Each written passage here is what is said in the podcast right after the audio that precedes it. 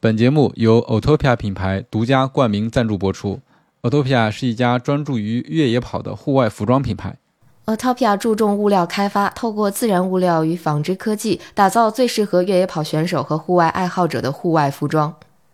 欢迎加入我们的听众群，与其他热爱跑步的朋友们互动交流，分享你的想法和反馈。添加小助手微信 run 三六五 cs，拉你进群，让我们一同享受跑步的乐趣。另外，也欢迎在小红书和 B 站搜索“跑者日历”，关注我们的视频内容，期待与你互动。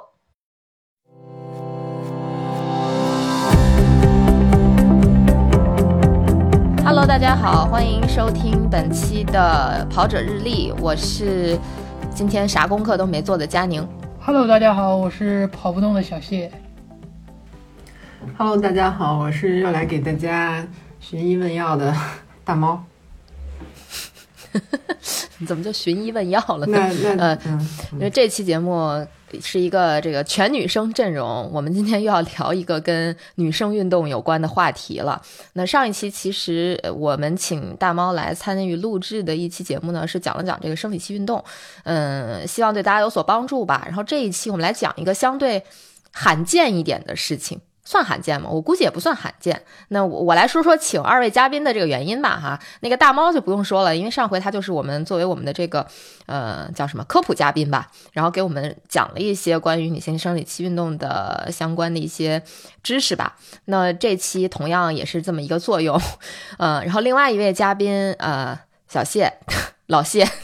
我觉得听 PP 计划的朋友们应该还是比较熟悉，呃，小谢的啊。这个小谢同学是很勤奋，然后一直在打卡，但是最近遭遇了一点点问题。那小谢遭遇的这个问题，或者说身体上的一些问题，就是我们今天的主题。要不，呃，小谢先来介绍一下你最近出了什么状况？嗯，也不是最近吧？不，我我纠正一下啊，我最近也有非常努力的在打卡，嗯。嗯嗯嗯，我我并没有因为出了问题而那个不打卡了。当然了，嗯，如果我要是能早就不打卡了，可能问题不会这么严重吧。我最近就是啊，也不是最近吧，大概要有三个月，三个月两三个月了吧。就从我这个上次九月份跑完了北湖的那个半马之后，有一段时间我会觉得就跑不动。跑跑就觉得这个特别累，然后之后我就是现在回想，我整个夏训的过程中，其实也出现了类似的症状，就是我跑着跑着，我的手从这个小小指开始就会开始麻，就是很麻，然后有的时候会很凉。你说大夏天三九不是三三不是三九天三伏三三伏天。这给我给我冻的，在东北已经冻傻了。就三伏天那么热，然后我跑又是那么高强度的这样的在在运动的时候，我的手是就是冰凉冰凉的那种感觉，会有这样的症状。然后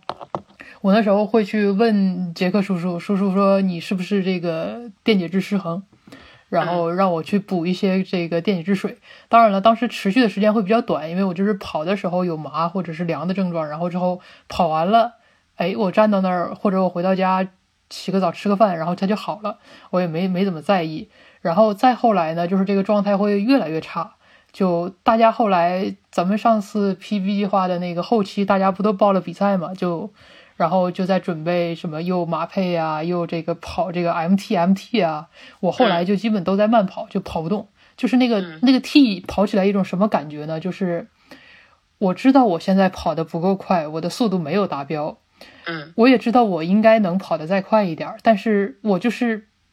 不管我是这个腿啊，还是这个我的心肺啊，就是跟不上了，就是我没法再倒腾的更快一点了。我就眼瞅着那个速度上不去，然后我这干着急，我也上不去，就是跑不动。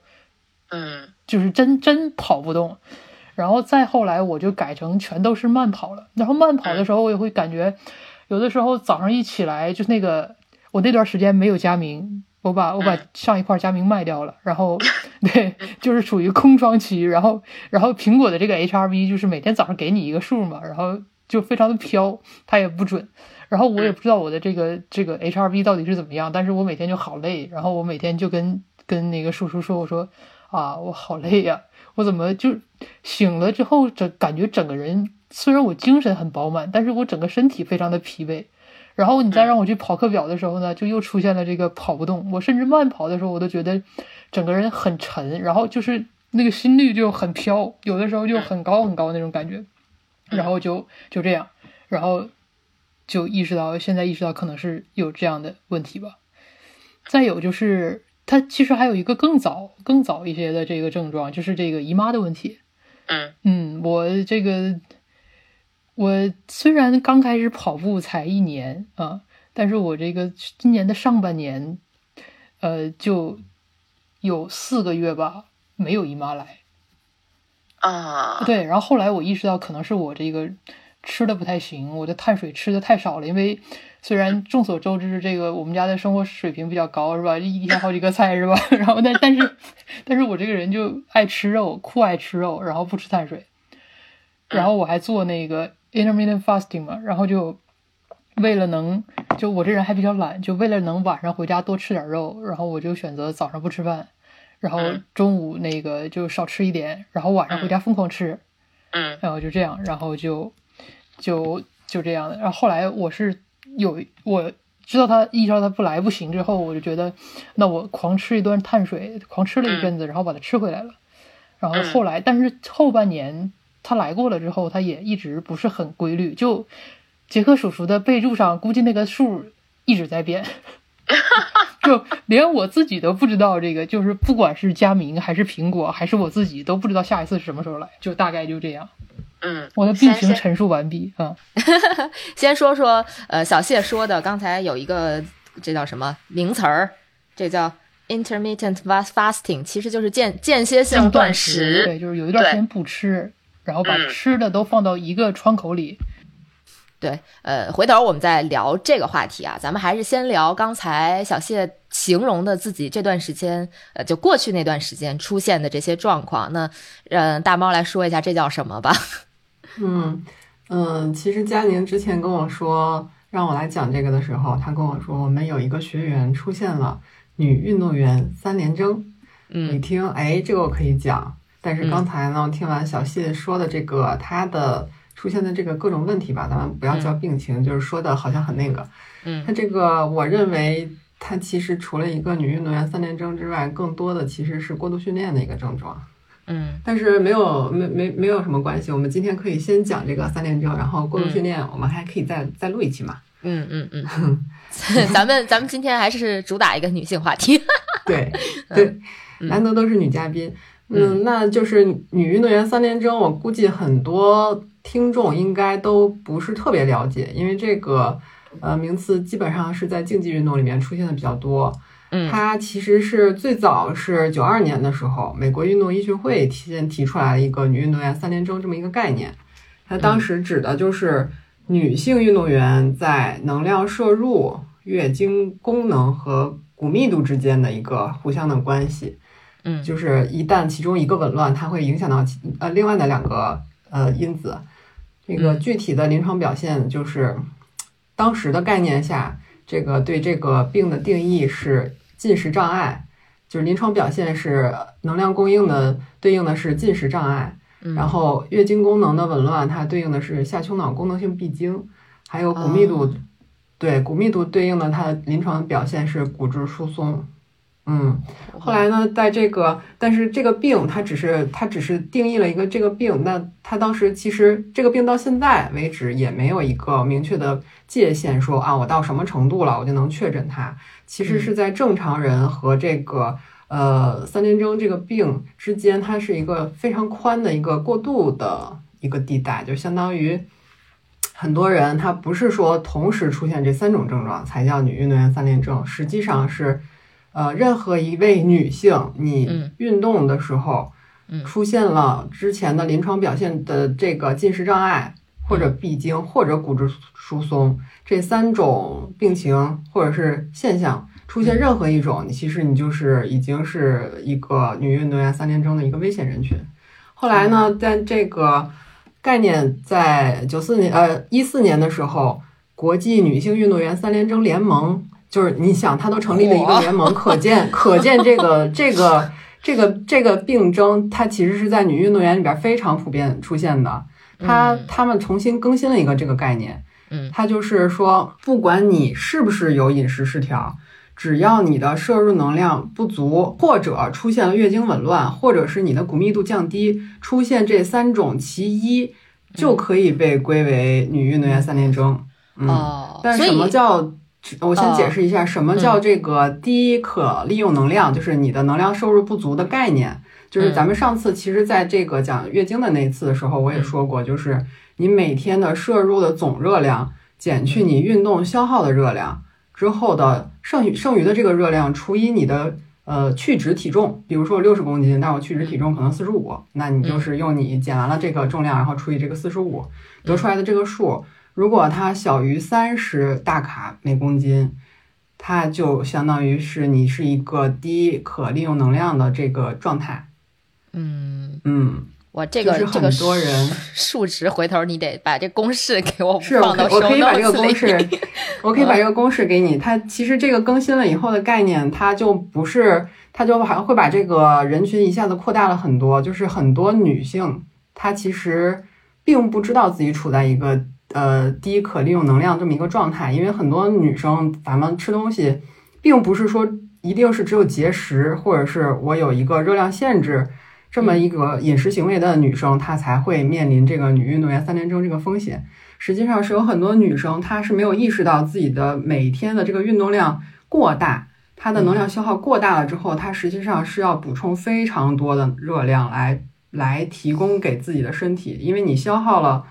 呃一部分的摄入能量之后，剩余的能量是你的身体维持你的基本代谢它需要用的。如果你消耗的过多，你补充的太少。你的身体代谢它维持不了正常的功能，它没有那么多的能量可用的时候，它就会限制某一些对你的生存来说不是那么重要的功能，比如说生殖功能，比如说你的骨质的呃，因为我们的骨骼就是它其实状态是一个是动态的合成分解过程嘛，但是如果你的能量摄入过低的话，它的分解。速度就会稍微加快，也不是说分解速度加快，是你的合成速度减慢。这样的话，实际上就相当于你的骨质在嗯骨骨骼里面的钙或者是其他的一些东西，它就会在慢慢的流失嘛。这样长期下去，你就会是一个骨密度比较低的状态。就是，所以其实我们经常看到的会出现这个女运动员三连征的运动项目，是不是就长跑会比较多一点？对，这种其实我还想说，就是你看，就是。力量训练或者是举重这种，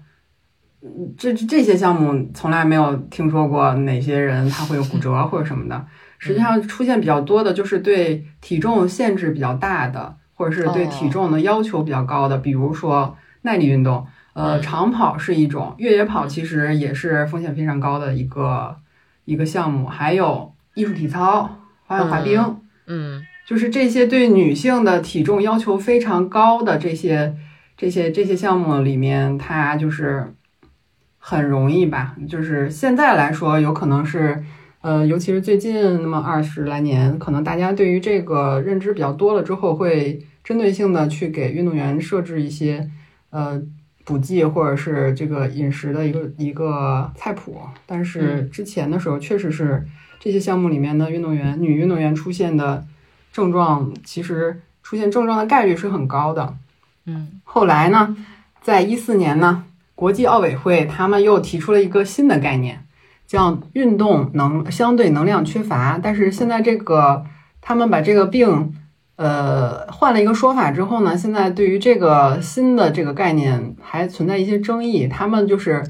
呃，国际奥委会这边的定义就是。觉得，呃，它的定义其实是说，嗯，运动相对能量缺乏引起了其他的一些，包括什么代谢率的降低、月经功能的紊乱、骨骼健康受损、什么免疫力、什么蛋白质合成、心血管健康这些方面的问题。然后他把这个概念又更新了之后，其实你就会发现它里边没有了个“女”字儿。嗯，那意思就是说，很多男性如果。如果出现了这个问题的话，他可能也是归属在这个病里面。但是现在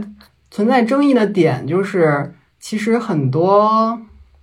继发的一些症状吧，比如说我骨质疏松，或者是心血管健康问题，其实是由于我能量摄入低了之后引起的月经功能紊乱造成的雌激素水平低引起的后续的这几个这几个病症，所以它其实这两个概念之间还是有一些区别。嗯。嗯，呃，国际奥委会这边更新的呢，它就是觉得我所有的症状都是因为我吃的不够。嗯，然后女运动员三连征，实际上它最重要的一点就是说我吃的不够了之后，引起了我月经紊乱，嗯。引起了我的内分泌的紊乱之后，又造成了后续的骨质疏松。嗯嗯，就其实它就是有一个中介嗯过程吧。嗯，嗯但是现在来说，我们既然讨论的是女运动员三联征，那我们就是以这个呃女运动员三联征联盟的这个定义，嗯，来讨论会比较好。嗯嗯嗯。其实刚才听呃小谢的描述，你看他也在说，因为他在做呃间歇性断食，同时他的运动量也上来了，可能他的这个嗯所谓的热量缺口就非常的大，然后就造成了刚才你说的那个那那一堆那个那个名词儿叫啥来着？对，啊，对，其实我我自己前两天找到这个资料的时候，我自己对着算了一下，它是用你的嗯去脂，就是瘦体重，然后去乘以嗯三十，然后做那个下限值嘛。嗯然后它那个不缺的那个那个范围是四十五，如果嗯就我瘦体重，四十五到三十之间。对它嗯三十到四十五是属于亚临床状态，高于四十五才是合理的。然后说，如果你嗯控制体重的话，需要把它放在三十到四十五之间，但绝对不能小于三十。嗯，然后这一点的话，我自己算了一下，我的瘦体重大概是四，去脂体重是四十，就按四十五算吧。哎，等会儿，呃，嗯呃没有四十五，就算四十二吧，四十二。如果按四十二算的话，就按四十吧。啊，四十乘以三十的话，我越来越低了。对，四十乘以三十的话就一千二嘛。然后他是说你摄入的热量减去你运动的热量，然后剩下的这个数，其实还是应该还是很好达到的。它类似于一个基础代谢的热量。对，就是我的基带大概在一千三左右，然后嗯他这个一千二吧，就还挺好达。但是如果想要达到他所谓的那个健康的状态，要乘以四十五的话，那是一千六。然后假设我这次就拿我今天举例子，我今天去跑了一轻松跑，然后八十分钟左右，消耗的热量，佳明告诉我是这个七百七百五差不多。如果这样的话，我想吃到四十五，作为一个，我觉得他那个界限适用于运动员，而不适用于像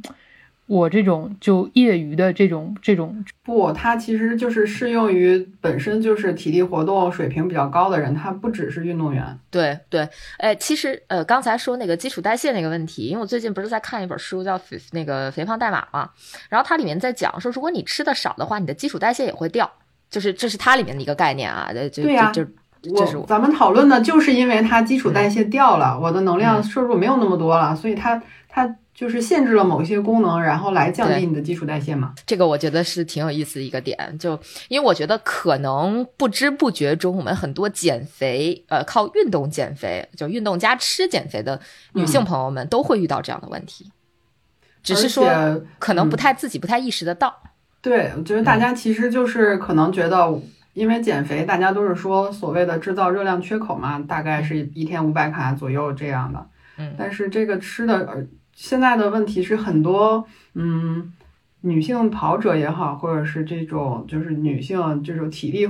活动水平比较高的女性嘛，不要限制在女性跑者里。嗯大家在限制热量的同时，还会限制你摄入的三大营养素的比例，就是非常就是我既吃的少，我又要求吃低碳水。嗯而且大家，我发现就是我知道的、看到的，大家所谓的吃低碳水，它不是说吃比例的低，而是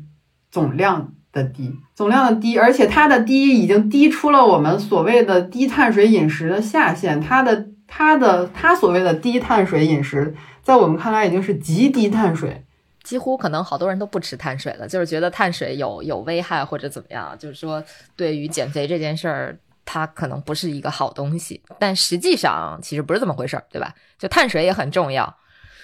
实际上，对于没有代谢性疾病，比如说我没有糖糖耐量受损，或者是糖代谢异常，或者我没有高血脂，或者就是这种代谢性疾病的人啊，嗯你吃高碳水和吃低碳水，只要你的热量缺口差不多，它的减肥效果是差不多的。嗯这个是已经有很多比较严谨的科学实验来证实过的。嗯，对嗯，因为我我也还再说回我最近在看那本叫《肥胖代码》的书哈，他就他也在讲，他说其实碳水这个东西你还是要正常吃的，然后呃，他说减肥的话就是尽量避免精致碳水，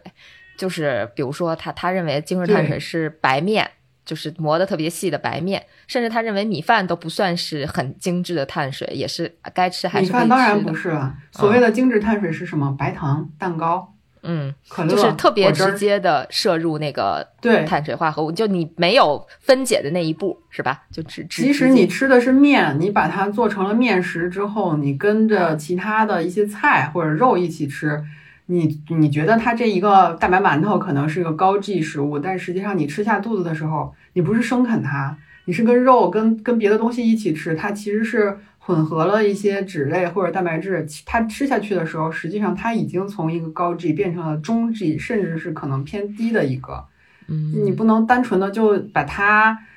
嗯单独列出来个大白馒头说不吃对单独哐叽塞胃里说，哎，来给你吃一个高 G 的呢。大家谁也不是这么吃饭的，都是嚼碎了一块儿吃嘛。它混合起来以后，它的 G 值是会下降的。嗯，这个还挺有意思。嗯嗯你接着说你这营养营养素吧。嗯，然后就是为什么这个吃的低了之后，呃，能量吃的低了之后，它这个月经就紊乱，就是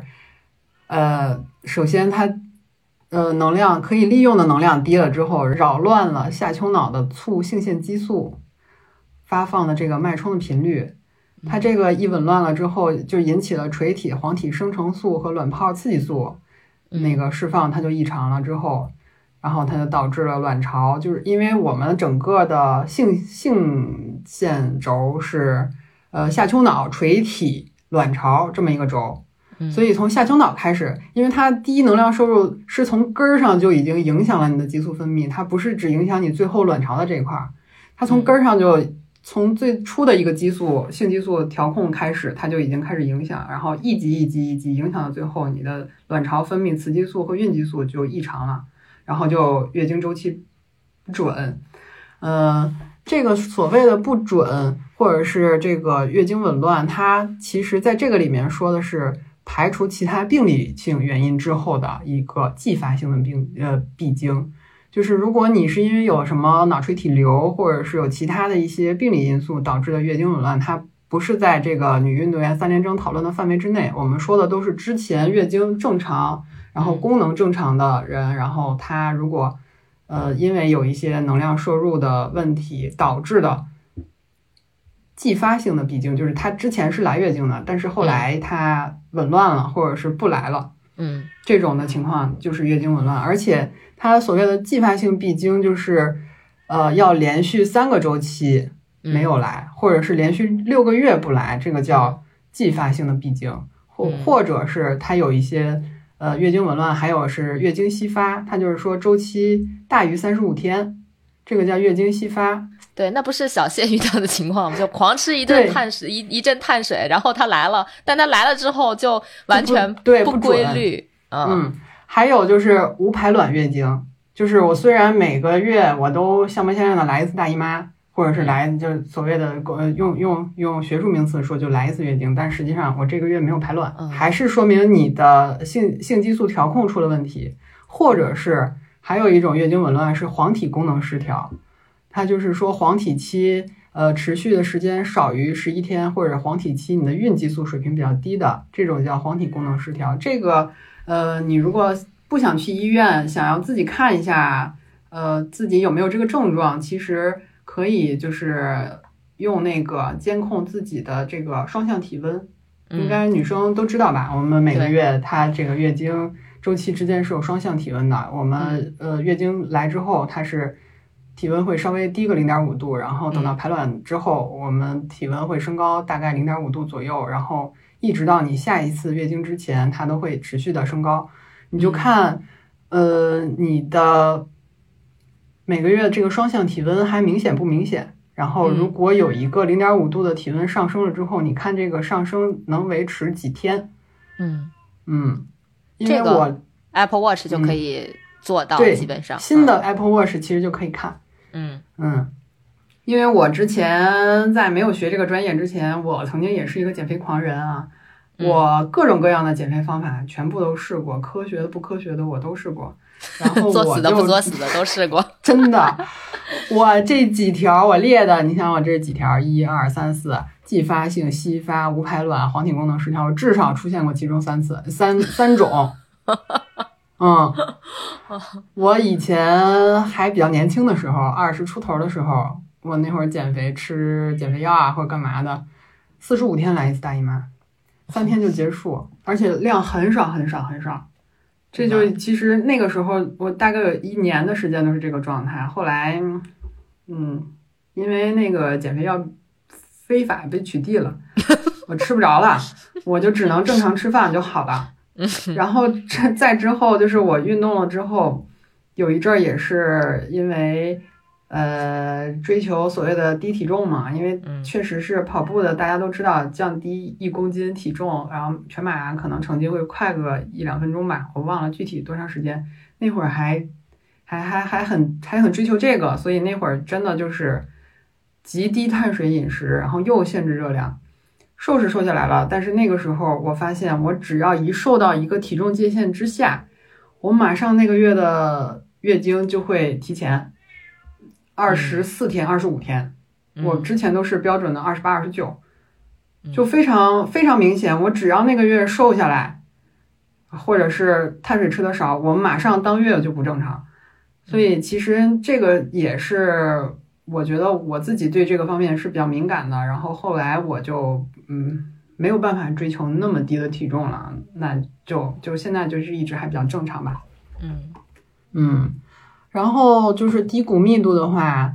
它其实就是，首先女生大概是在二十五岁左右，你的整体的骨量会达到一个峰值，嗯达到峰值了之后，就是以后每年就会逐渐的开始百分之一、百分之二，就是会你的骨量就开始流失嘛。然后，如果你在你的骨量达到峰值之前，你就已经出现了这个症状，它首先就会影响你的峰值骨量的这个水平。嗯比如说我之前，呃，怎么打个比方呢？拿水杯吧，比如嗯说我之前这个水杯，我可能我正常饮食，我可能我是一个呃五百毫升的瓶装可乐，嗯，然后因为我节食或者是训练了之后没吃够，导致我这个到最后我的峰值骨量可能只有一个三百毫升的听装可乐那么大。那这样的话，您之后的每年，然后定期就是规律性的，也不是规律性，它就是会缓慢的开始流失的骨量之后，那你想一个五百毫升的可乐，我流失十年，我每年可能流失两毫升，我十年之后还有四百八十毫升。但是如果我只有个三百三百毫升的一个可乐，然后每年流失，嗯，到最后你想，就是当你老了之后，就就没了。是老年老年期的时候会比其他的容易骨折对对，你的骨量会低比较多，然后确实是容易骨折，尤其是因为我现在毕业论文写的题目就是就是跟衰老有关的嘛，嗯。就是确实是看到本身女性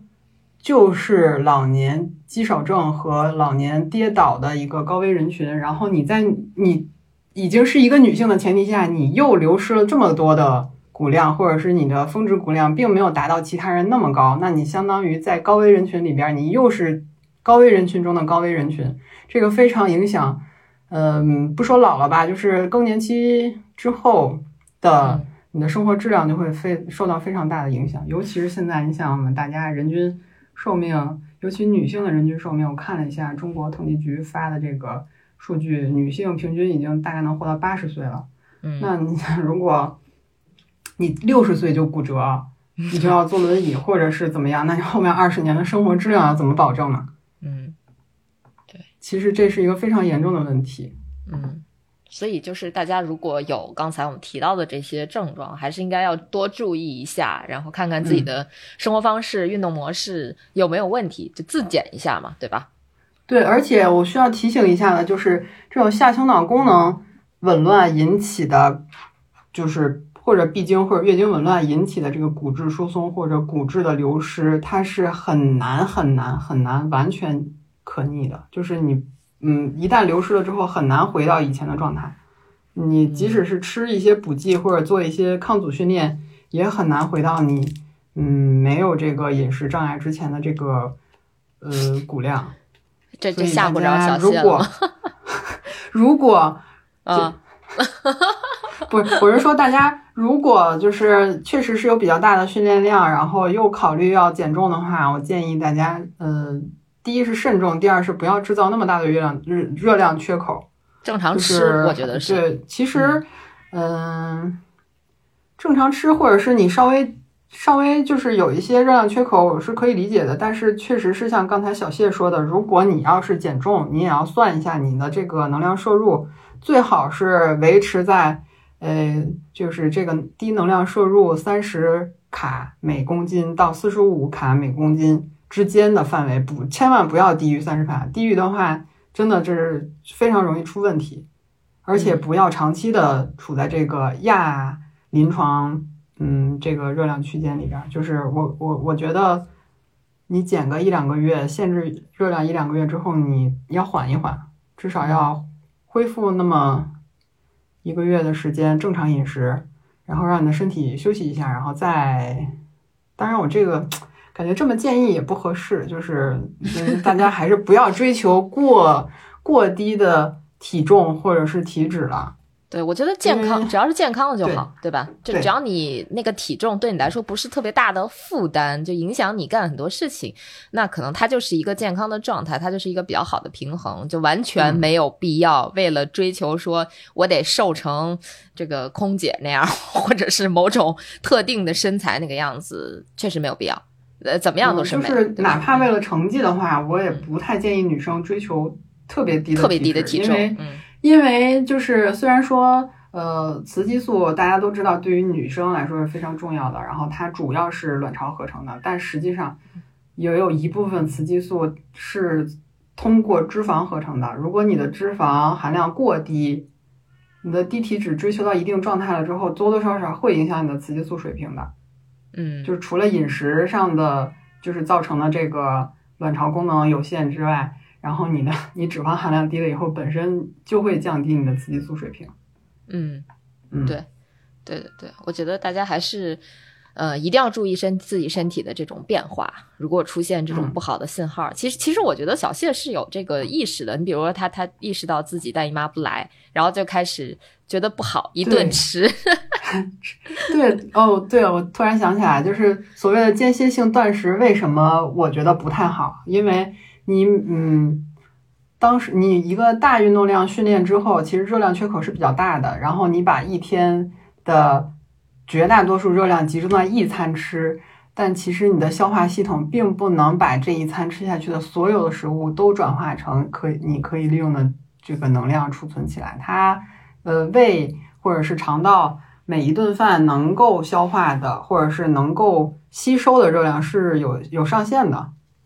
嗯，所以其实你可能这一顿吃了五千卡，但实际上你只能吸收两千卡。不是，主要是我我把自己吃成这样，然后我还没有瘦，因为我没有没有热量的缺口，我其实吃的挺多的，然后结果他们不能被利用，然后我还把自己身体亏待成这样，就非常的嗯得不偿失。对，就嗯劝大家不要嗯学我，千万不要这样，就嗯，我觉得我能接受的，目前来说我能接受的比较极端的饮食，就也就是十六加八，甚至是嗯十加十四，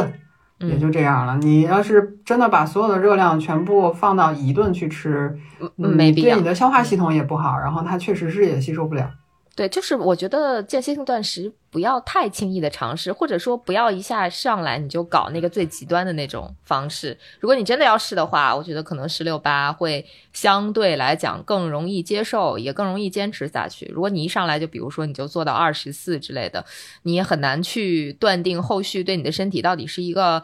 很好的这么一个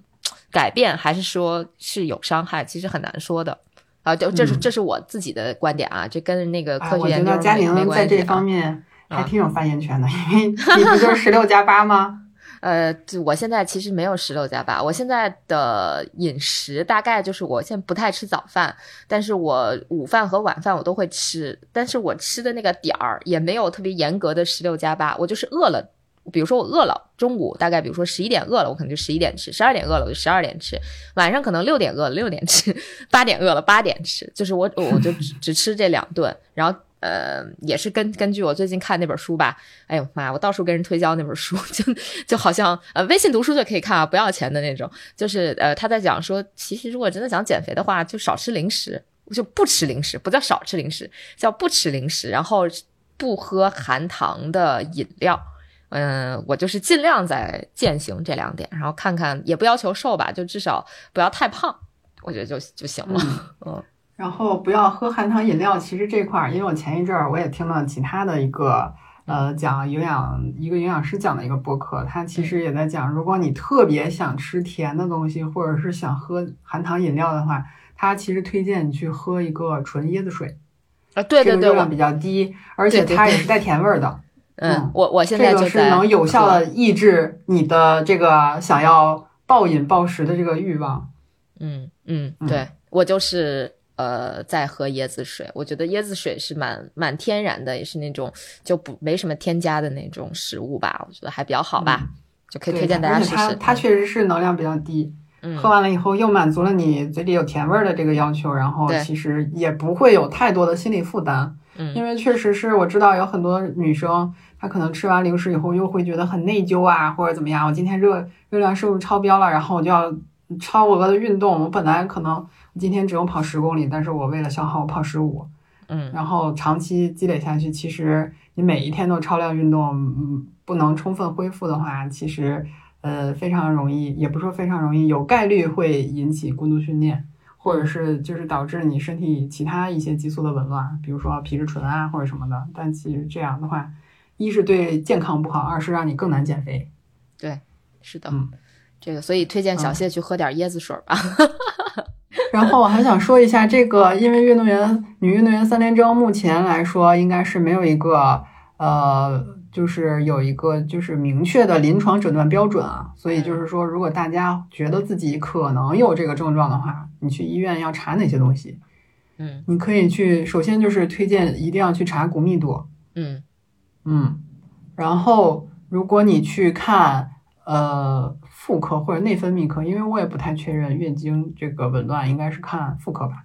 嗯，我还是内分泌，我觉得这两个科应该都可以看。对，我觉得都有。这两科应该是都可以看。然后你去看这个的时候，最好是跟医生说一下，你可能呃就是热量摄入是不足的，不管你是节食也好，还是说。呃，我运动量太大，导致我一个相对性的热量摄入不足，你要跟医生提一下，就是这个。然后，嗯，它的改善可能是一个非常漫长的过程，就是你可能在恢复正常饮食，或者是你的这个能量摄入恢复到正常标准之后，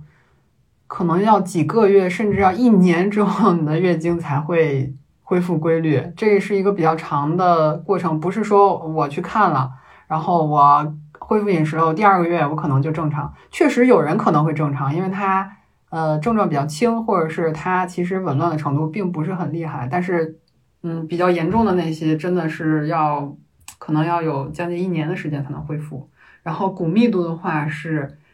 很有可能恢复不到以前的标准，你只能是说尽量的让它骨密度再增加一下，然后进行一些抗阻训练，或者是这种高冲击的爆发力训练。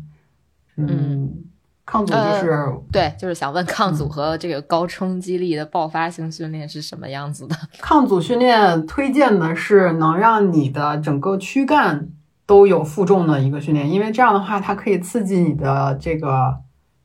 颈椎、腰椎和胸椎，就是脊椎，让你的脊椎也也能受到这个热那个重量的刺激之后，它会在这个椎体上。呃，增加一些钙的沉积，然后增加这块的骨密度。如果你只做下肢的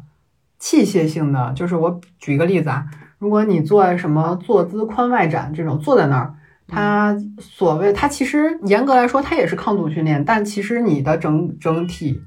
四肢和躯干是没有负重的。嗯，但这种的话，其实效果就不是很好。最好的就是比如说呃一个深蹲啊、硬拉啊、卧推，就是三大项嘛。嗯，然后，嗯，你可以用史密斯架或者是自由的这个架子，这是抗阻是一一种，还有一种就是类似于高冲击，比如说，嗯，跳箱，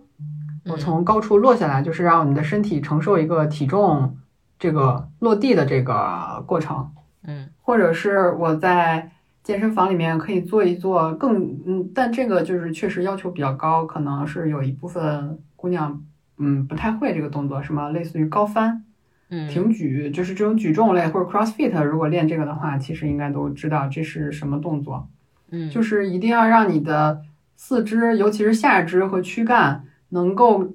受到这个外界的一个重嗯重物或者是你自身体重的一个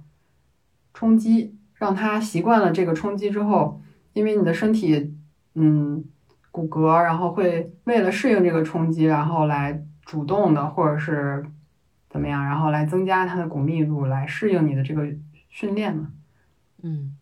这样的话会呃对你的骨密度有所改善。嗯嗯，那其实说白了就是还是提醒大家可以去增加一些力量训练，对吧？嗯针对性的力量训练、抗阻训练啊。如果说呃，就因为对于跑者来讲，可能你说抗阻训练会不会就大家会有点不是那么的呃明白？跑步其实，嗯跑步来说其实还好，因为你跑步的时候本身就是全身的体重，然后反复的在跟地面接触，然后我我为了跑起来嘛，我肯定是下肢，其实，呃，下肢的骨密度应该不太会流失的特别离谱，但嗯是我建议呢，就是做一些深蹲，然后硬拉，就是能让你的躯干和上肢也参与进去的。嗯，嗯。明白，明白。嗯，那关于这个女女运动员三连征，还有什么需要大家注意的点吗？或者说还有哪些点需要？嗯首先啊，嗯已经你觉得你可能有这个症状，或者是你已经有比较明确的症状了之后，首先第一个建议就是不建议维持当前的训练量，量，嗯再继续跑比赛，嗯一定要减量。嗯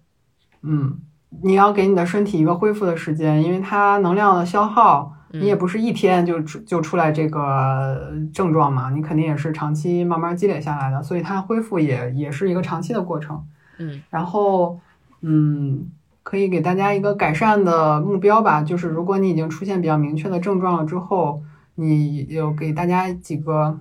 可以看作是已经有比较明显的改善的目标。首先就是你的体重，嗯，尽量要恢复到你之前月经正常时期的体重吧，至少要建议大家 BMI 要大于十八点五。嗯嗯，然后月经紊乱这个就比较明显了，就是你你什么时候规律了，这个就是比较好的。嗯然后骨密度的这个就还是说，嗯，恢复月经周期之后，然后多增加抗阻训练嗯啊、然后还建议大家，因为现在是冬天，本身日照就少，然后然后然后大家穿的又比较多的情况下，其实很有可能是缺维生素 D 的。嗯嗯，这个时候就是我建议大家，呃，可以适量补充维生素 D，或者是如果你觉得你不确认自己是不是缺乏的话，你可以去医院挂号查一下这个二十五羟维生素 D。因为上次我记得我在说月经的那次，我好像也提过，嗯就是建议大家查一下，因为我知道的绝大多数人查过的好像都比较低。查过了之后，可以在医生的建议之下，然后补充维生素 D，再补钙。因为你只补钙不补维生素 D 的话是补不进去的。嗯嗯，嗯，明白啊，这个确实是一个知识点，完全不知道。嗯，呃，那要不我们让小谢说一下他是怎么发，就是怎么发现？刚才讲了哈，然后发现以后做了哪些措施？就是我们听听反面教材是怎么怎么改善的。就我发现之后也没有意识到是这个问题，然后嗯后来叔叔说你要不然从这个吃的方面下这个改善一下，我说我吃的难道还不够好吗？嗯对，然后但是现在就是尽量的恢复到正常的一日三餐的这样的一个节奏，因为现在还是在冬训嘛，冬训也不可能起早出去跑，我们这儿零下二十度，所以所以就把早餐给拿回来了，就每天现在也在慢慢变好吧。我从十点钟吃早餐变成了九点钟吃早餐，现在每天有规律的早餐吃，然后不把热量都统一堆到晚上那一顿。嗯然后增加了全天的这样的一个饮食中碳水的这样的一个摄入的比重。嗯嗯，呃，但是我最近确实觉得有有变好一些，就是我在这个跑的时候更有劲儿了，确实能、能跑动点儿了。嗯，嗯，所以就是还是从吃的方面这个改善，对，就好好吃饭。嗯，这是最最基础的改善，可能我们日常生活中会遇到这种女运动员三连征的一个办法。对，就是就好好是吃饭。好好吃饭，先别别管什么控制体重、减肥等等。当然，这个所谓的好好吃饭，也不是让你胡吃海塞，对就吧？我好好吃饭的这一，我大概有一个月了吧，这一个月嗯还瘦了五斤呢。呃我靠，那说明好好吃饭也能变瘦。就是吃的干净了，没有那么大的这个不那么高高脂或者重口了，就是吃的很很干净，然后量反而在变多，因为这个干净的东西它的能量密度都比较低嘛，所以就嗯。就吃的很多，然后又吃的很扎实、很满足。同同样的，把碳水的这个比重提上去之后，我对于甜品的这个需求没有那么大了，就是不那么馋了，所以也可能也是减重的这样的一个原因吧。嗯。嗯其实我们这一期大部分时间都在聊吃，嗯。也有一个原因，就是你仔细的去看这个运动员三连征的这三条，呃，能量、代谢紊乱、月嗯经紊乱和骨密度、嗯。这三点，其实后面的两点都是第一点的表象。嗯。你整个所有的这个三连征最初就就是你出现这个的原因，就是因为你吃的能量摄入不足的问题，所以我们一直都在强调一定要好好吃，嗯嗯嗯，而且既不要过度的低碳，也不要过度的低脂，因为确实，呃，脂肪对于女生就是一个合适的一个体脂，对于女生来说是非常重要的。嗯，包括你补了维生素 D，它的维生素 D 也是一个脂溶性的维生素，它也需要你吃适量的脂肪。但是这个脂肪就建议大家去吃一些不饱和脂肪，你不要吃太多的饱和脂肪。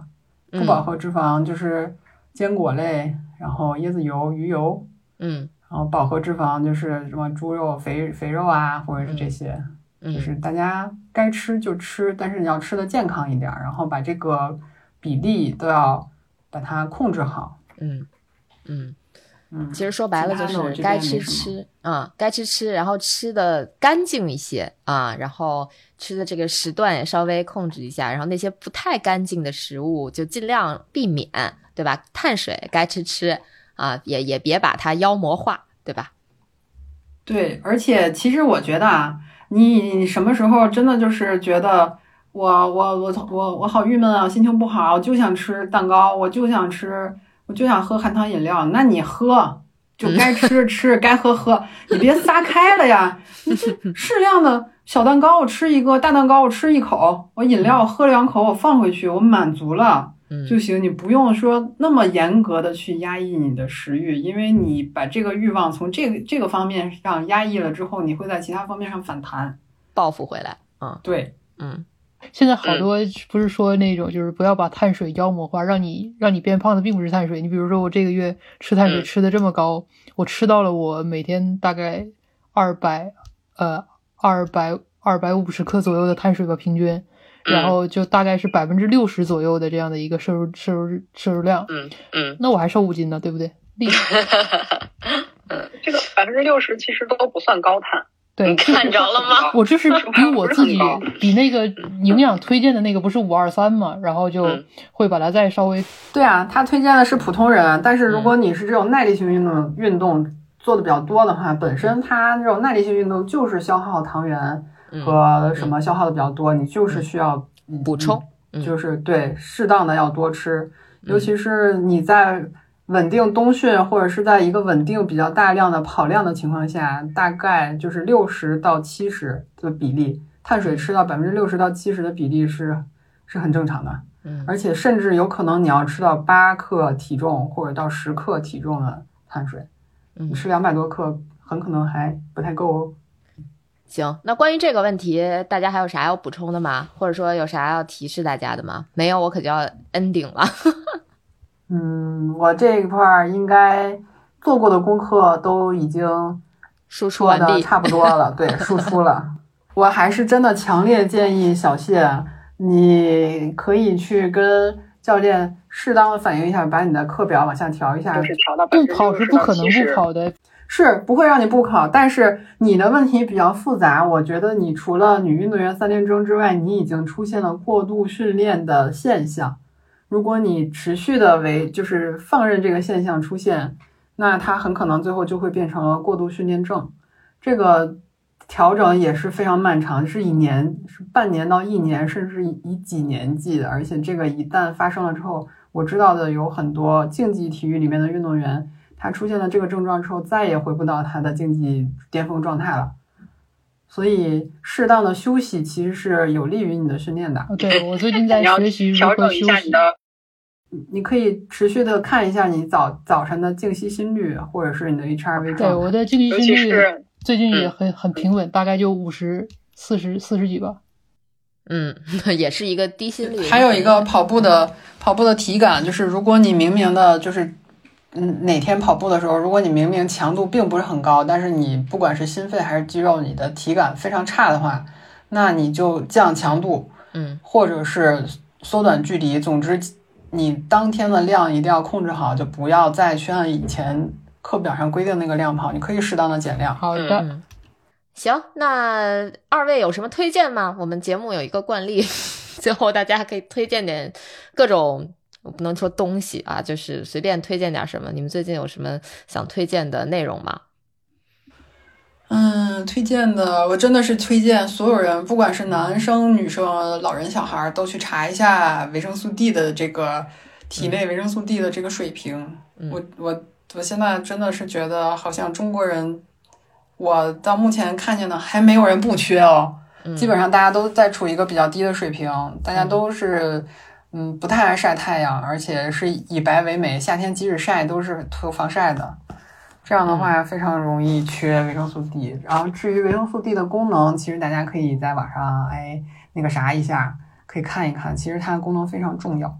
嗯嗯，我建议就是，如果你已经出现了症状，你就可以适当的吃一些含量不是那么高的，或者是你去先去医院找医生看过了之后，按医生推荐的那个量吃。